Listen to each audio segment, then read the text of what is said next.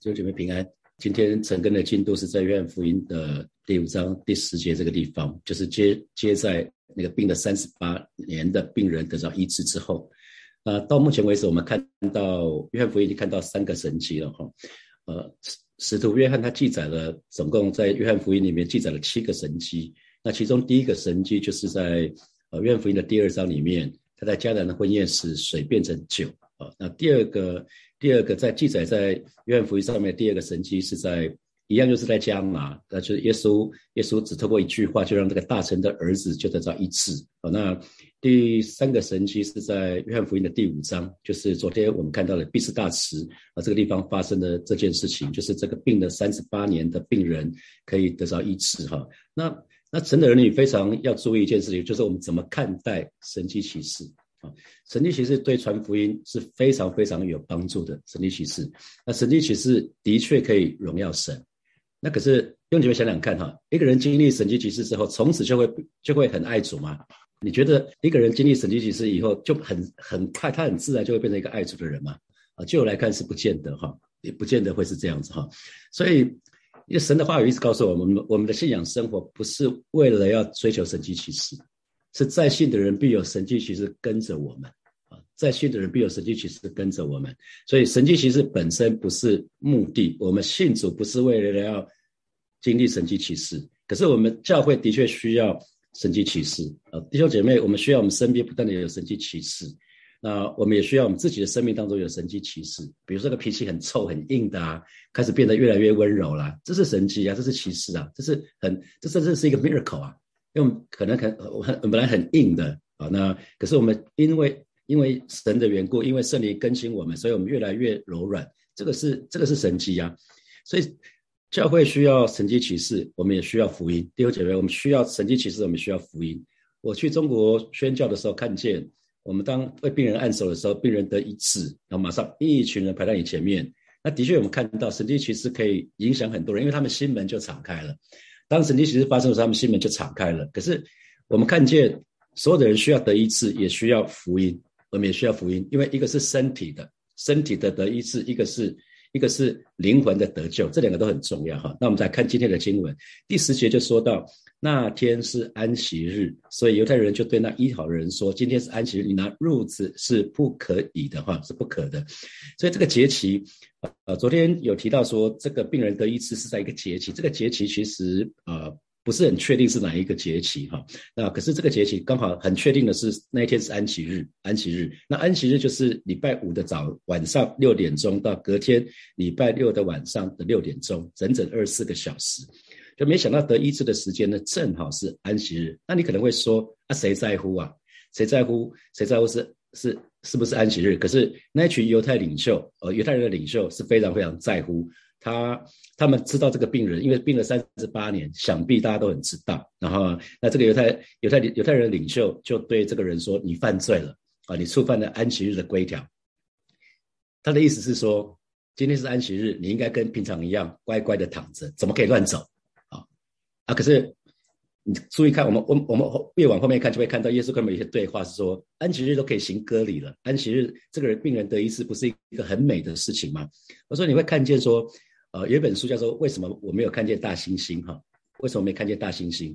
很多时候我们对一些事情是视而未见，因为我们只想看见自己想看见的啊。明明看见一个很明显的神迹，可是这群犹太人的领袖却只看到安息日，他在安息日拿着褥子走。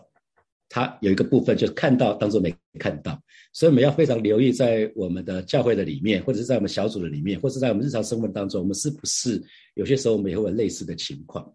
你只要想想看嘛，难道在安息日敌人就不会作战打过来吗？以现在以色列人他的敌国都都都蛮多的，很多时候就会有一些冲突啊。安息日对方就不作战迎敌吗？不会嘛？安息日我们就不会有车祸或者意外事故吗？不会嘛？安息日就不生病吗？啊其实这是很很显然的道理，可是对于犹太人，直到今天啊，他们对安息日有很多的规定，直到今天有很多事情是不可以的啊。我们去那一年去以色列的时候，就就真的是领领教到了哈，就是坐电梯的时候不可以按电梯的电梯的按钮，电梯有自动自动设定的。你到到以色列去，那个安息日的时候，那个坐电梯的时候是不准按按钮的，你按了反正也没有用，它就是每一层楼。那你就说那怎么办？如果我要一楼要去十楼怎么办？那你就是不用按啊，反正它每一层楼都停啊。到二楼的时候，二楼会开，然后再关；到了三楼再开再关，然后就是这样子慢慢慢慢就会到你十楼。对，那下来也是一样，每层楼反正一定会开啊。他们用城市设定就是这样子啊，所以在直到今天，从你可以想到，从旧约的时代，摩西神透过摩西颁布十诫，一直到耶稣的时代，在安息日，只要只要有些事情没有按照规定，就会动辄得救啊。所以这是约翰福音里面第一次记录。耶稣跟犹太人，特别是犹太人的领袖之间的冲突，导火线就在安息日。所以今天想，我想要呃带大家看一下安息日啊，安息日。那我们看一下安息日的来源是在出埃及记的第二十章，大家翻一下圣经。安息日的来源是在出埃及记的二十章的一到十一节。神透过摩西颁布了十诫，那律法我们知道，律法一个目的是让我们知道我们没有办法做到，是让我们知道我们是罪人啊。那我们来看一下，呃，出埃及记的第二十章的一到十一节啊，我们来来看一下这这一段经文是在是在出埃及记的第二十章的第一节一直到十一节。好，大家搬到经文，大家不用念，大家听我来念就好哈。神吩咐这一切的话说：“我是耶和华的神，曾将你从埃及地为奴之家领出来。除了我以外，你不可有别的神，不可为自己雕刻偶像，也不可做什么形象，仿佛上天下地和地底下水中的百物。不可跪拜那些像，也不可侍奉他，因为我耶和华的神是祭邪的神，恨我的，我必追讨他的罪，自父及子，直到三四代。”爱我守我诫命的，我必向他们发慈爱，直到千代。不可妄称耶和华你神的名，因为妄称耶和华名的，耶和华不以必不以他为无罪。当纪念安息日，守为圣日。六日要劳碌做你一切的工，但第七日是向耶和华你神当守的安息日。这一日，你和你的儿女、仆婢。牲畜，并你城里寄居的客旅，无论何工都不可做，因为六日之内，耶和华造天地海和其中的万物，第七日便安息，所以耶和华赐福于安息日，定为圣日。哈，这是安息日的来源。所以当时神颁布，神透过摩西颁布十诫的时候，其实不只是安息日，哈，跟神相关的其实有四个诫命，就是前四个诫命。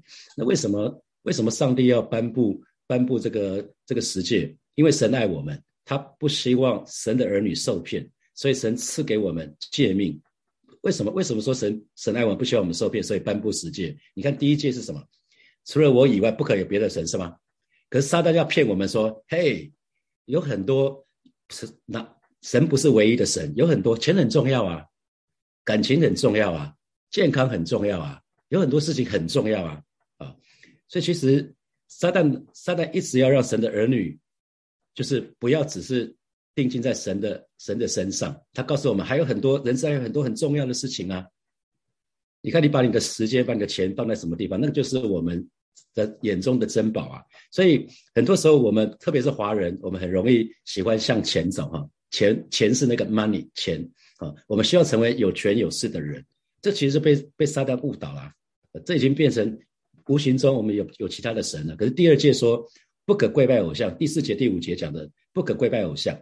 那可是有时候我们会觉得说，哎，可是撒旦会告诉我们说，那个专业人士可以帮你啊，啊，那个谁可以帮你啊，啊，那个怎么样可以，那个做做运动可以可以做可以帮助你啊，什么东西有些事情是好的，可是不要把那个高举那些事情，高举当我们高举某些事情高胜于神的时候，那边就变成偶像了。啊，那第三节讲到不可妄称神的名，这是在第七节讲到的。他其实意思是说，嘿，你我们只不过是受造物，我们是受造，我们不是不是创造，不是创造者，所以不要受骗。撒旦说，哎，其实就算你不顺服，也不会怎么样啊，神也不会怎么样啊，或发生什么事情。这其实就是挑战神的能力。比如说，神告诉我们，你们要饶恕人，就闭门饶恕。神对我们下了一些命令，可是我们认为说。不饶恕，选择不饶恕是我的权利啊！那个人伤我这么重，可是神其实已经在挑，神已经在告诉我们，不可妄称神的名，因为意思是说，你不要觉得你能够挑战神的能力，因为神不只是赐福的神，神也是会会降下灾祸的神啊！啊，因为最终神要有审判嘛。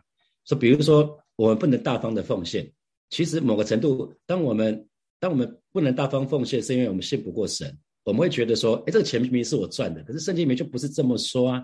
得货之财的能力是神给我的，其实是神把钱给我，所以我只是把该属于神的部分，我留下十分之九、十分之一献给神。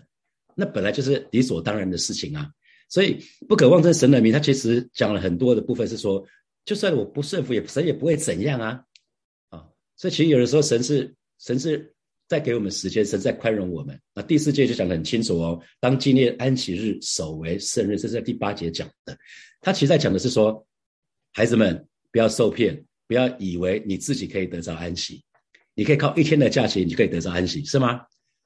你靠了一天，你去很漂亮的地方，你的身体得到休息啊。可是你的、你的、你的灵魂，可是还是没有平安呢。这意思是说，嘿，不要靠自己想要解决问题。不要总是想要靠自己解决问题。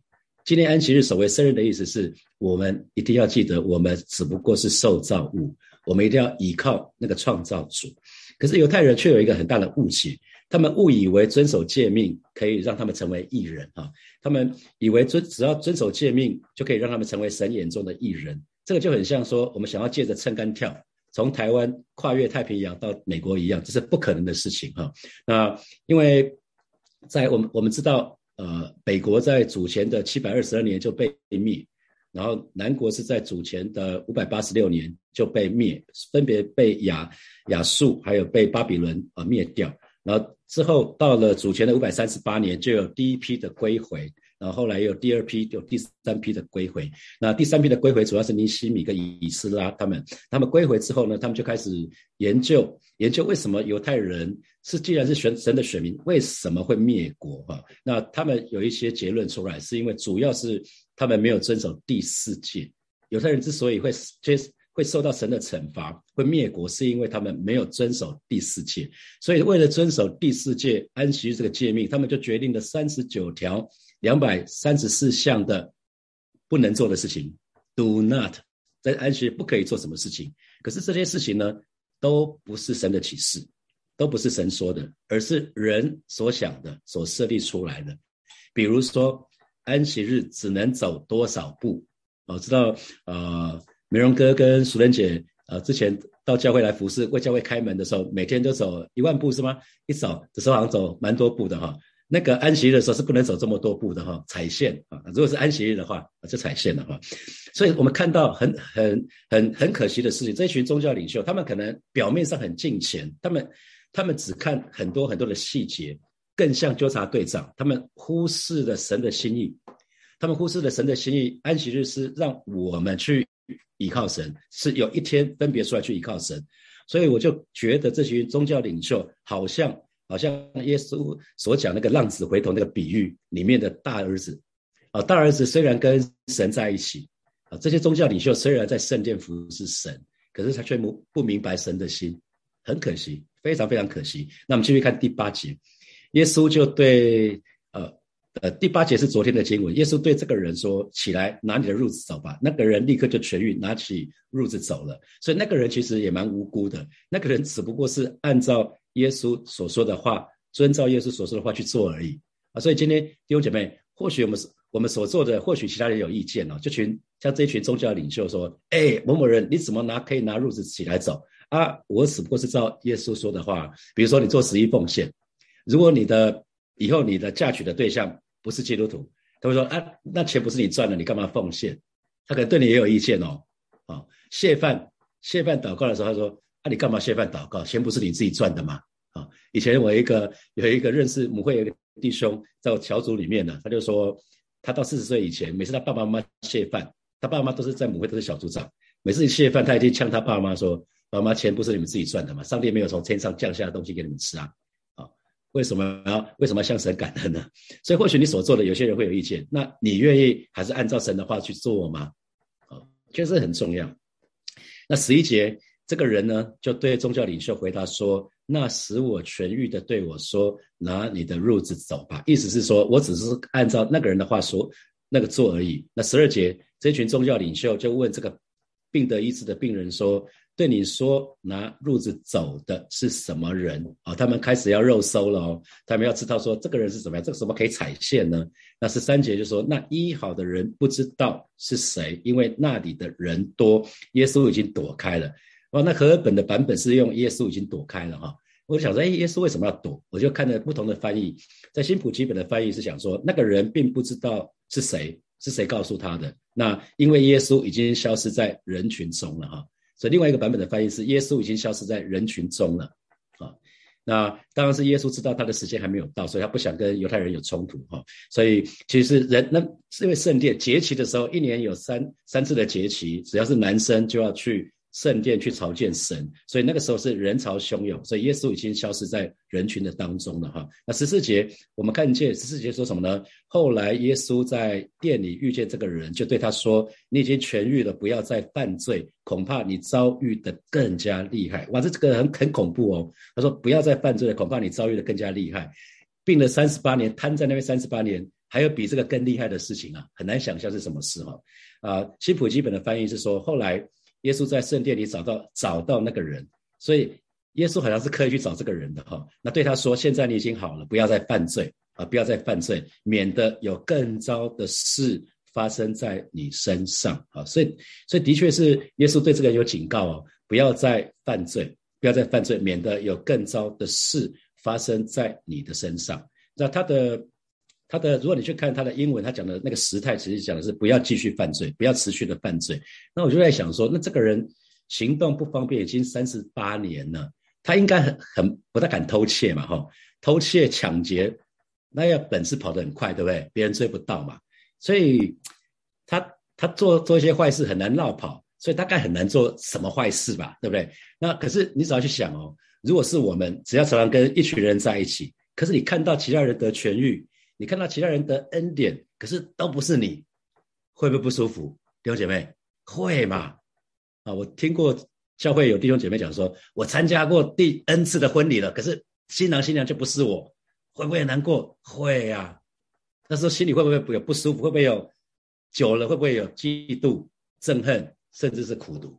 很可能哦。所以耶稣跟他讲的是，因为他他那三十八年在毕斯大池一直在等候水洞。然后他可以赶快跳进去，就可以得一次，可是一直没有发生，以至于他心里面，我们昨天讲到了，他何止是身体瘫痪，他连意志都瘫痪了，连心理都瘫痪掉了。所以耶稣跟他讲的事情是：哎，嘿，某某人，不要再重蹈覆辙了，从现在开始，你要靠着我的力量往前走，你要靠着我力量继续往前走，不要再陷入情绪的伤害的里面了。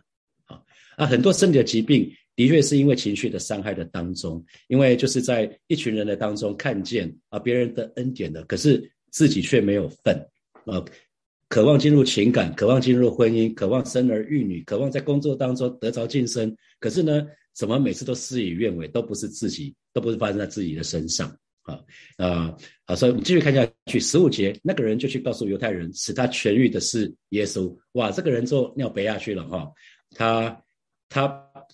他就跑去跟宗教领袖讲说：“哦，是耶稣让这个人得医治的。”所以十六节，犹太人就逼迫耶稣了，因为他在安息日做了这件事啊。所以其实，这宗教领袖他们想的是什么？哇，竟然有一个人在安息日违反犹太人的律例，此风不可长啊，需要立刻就压制啊。所以我们可以看得到啊，是不是注意到看的角度完全不一样？所以我们常讲说，我们的思想会决定我们看见的。犹太人他们只看见耶稣踩线在安息日这一天医病，可是却没有意识到耶稣行了一件非常伟大的神迹啊！尼哥底母来找耶稣的时候，在约翰福音的三章二节，我们可以翻一下约翰福音的三章二节，往前翻一点就看到尼哥底母啊，尼哥底母，你看他对耶稣怎么说的哈？他他对他对耶稣说，你看第二节。第约翰福音的第三章的第二节，他说：“这人夜里来见耶稣，说拉比，我们知道你是由神那里来做师傅的。为什么？为什么会有这个结论？因为你所行的神迹，若没有神的同在，无人能行。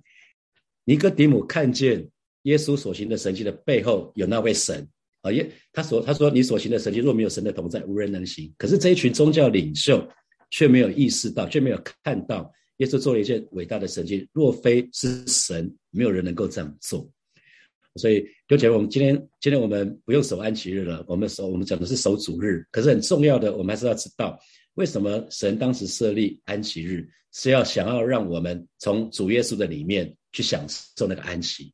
啊，去享受那个安息。那主耶稣的话语在马太福音的十一章二十八节，我们再翻这一段经文就好了。今天翻的最后一段经文是在马太福音，马太福音的十一章的二十八节，我非常喜欢的经文。马太福音的十一章的二十八节，好好一起来读这节经文。来，凡劳苦担重担的人，可以到我这里来，我就使你们得安息。我心里柔和谦卑，你们当负我的恶，学我的样式，这样你们心里就必得享安息。因为我的恶是容易的，我的担子是轻省的。啊，所以原来当我们做所有的事情的时候，我们知道神的同在的时候，其实我们不是自己负我们自己的恶，我们乃是学习主耶稣的样式，跟主同工的时候，我们很自然，我们心里就可以得享安息。所以神的儿女非常非常要做的，需要做的一件事情，其实不是守安息的，是在主的里面得安息。真正的重点是在主的里面得安安息，因为主就是那个安息的主啊，所以所以今天我们我们在我们是守主日，那主日就是主耶稣透过他的复活完成我们安息的那一天，所以我们在庆祝主日。今天我们是在庆祝主日，我们知道主耶稣复活在主日的时候复活了。因为主耶稣复活，我们是有，所以我们是带有盼望的，我们是带有带有能力的，我们是可以得到自由，我们可以得到平安跟喜乐的。所以主日也就是我们可以得到安息的那那那那个那一天，完成完成我们安息的那一天。我们只要在主的里面，我们就可以享受那个安息。好，接下来我们有一些时间，我们可以默想一下，从今天这个经文衍生出来，我觉得几个比较重要的一个角度，可以大家思考一下。那第四届，我们说当纪念安息日守为圣日。那请问弟兄姐妹，你今天对于守安息日、纪念安息日守为圣日的观念跟态度是什么？好，第二题是今天我所做的，或许有一些人有意见，那我仍然愿意遵照耶稣的话来做吗？啊，第三题是在人群的当中，如果没好好多次得恩的不是我，我是不是会有一些负面的情绪，包括嫉妒啊？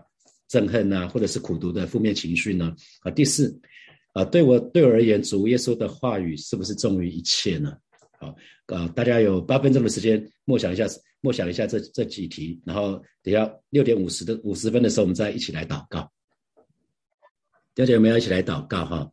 我们祷告神，让我们可以每一位弟兄姐妹们都可以在主耶稣的里面，可以得到真正的安息。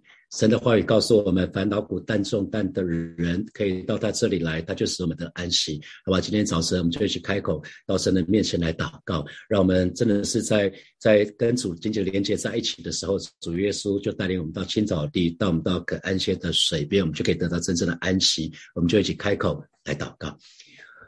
哈利路亚！谢谢主耶稣带领每一个神的儿女，今天早晨在主的里面都可以得到真正的安息。主，你告诉我们，烦恼苦担重担的人可以到你这里来。今天早晨带领每一位呃神的儿女，特别是心中有重担的人，让他们找到这个诀窍。哦，就是来到你的翅膀下隐秘处，让他们找到这个诀窍。哦，就是呃，就是在进到你的至圣所隐秘处，让让劳苦担重的这些弟兄姐妹，就是找到这个诀窍。啊，就是单的连接于你，而是我们就不再挣扎了。我们在主的里面可以得到真正的安息。啊，这个安息是没有人，这个平安是没有人可以夺去的。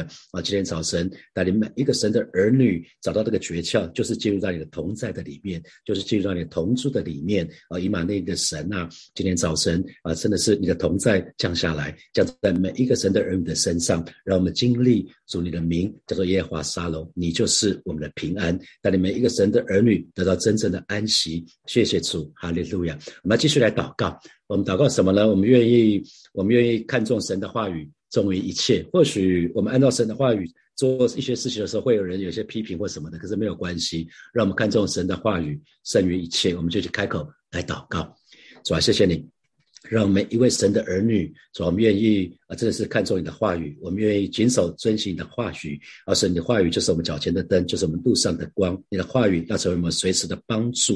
今天的早晨，主啊，带领每一个神的儿女啊，特别是啊，真的是愿意，真的是愿意啊，让你主你你在我们当中生命当中掌权的这些弟兄姐妹，我们愿意啊，真的是好好的好好的扎根在你的话语的里面，让我们看重你的话语，过每一天的信仰生活。我是主，你亲自来保守恩。恩待我们，我们就到你面前来祷告，到你面前来仰望。哈利路亚！谢谢主耶稣，谢谢主耶稣，赞美主耶稣。哈利路亚！